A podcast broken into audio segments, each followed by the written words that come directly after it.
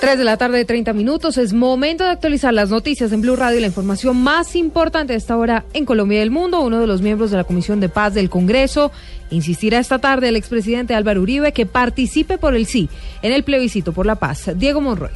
Ángela María Robledo, representante de la Cámara por la Alianza Verde y miembro de la Comisión de Paz del Congreso, aseguró que se le extenderá una invitación al expresidente y hoy senador del Centro Democrático Álvaro Uribe Vélez para que se integre a esta célula legislativa. Se va a hacer una convocatoria y se le va a hacer una invitación desde las comisiones de paz al senador Uribe y al Centro Democrático para ver si es posible, posible ir a este mecanismo, mecanismo de refrendación, no en esta polarización tan grande, sino ojalá con una convergencia en torno a la paz. La congresista de la Alianza Verde anunció que el Consejo Nacional de Paz iniciará una gira por varias regiones del país para socializar el tema del plebiscito con el que se busca que los colombianos refrenden los acuerdos a los que se llegue en La Habana. Diego Fernando Monroy, Blue Radio.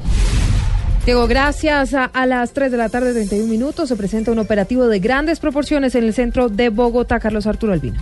Silvia, buenas tardes. Operativo de la SIJIN en la calle 13 con 13, Centro Comercial Servitel, contra el hurto de celulares. Reiteramos un operativo de la SIJIN en la calle 13 con 13 contra el hurto de celulares.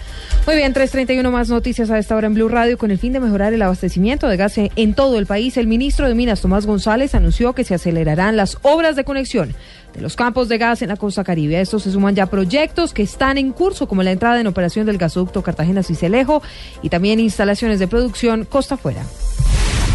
Los ministros del Interior, Juan Fernando Cristo y de Posconflicto, Rafael Pardo, continuarán esta semana su correría por el país, todo con el fin de socializar los 18 proyectos que tiene el gobierno con miras a la implementación de los acuerdos para el fin del conflicto en todos los departamentos. Las próximas paradas serán Cauca y Nariño.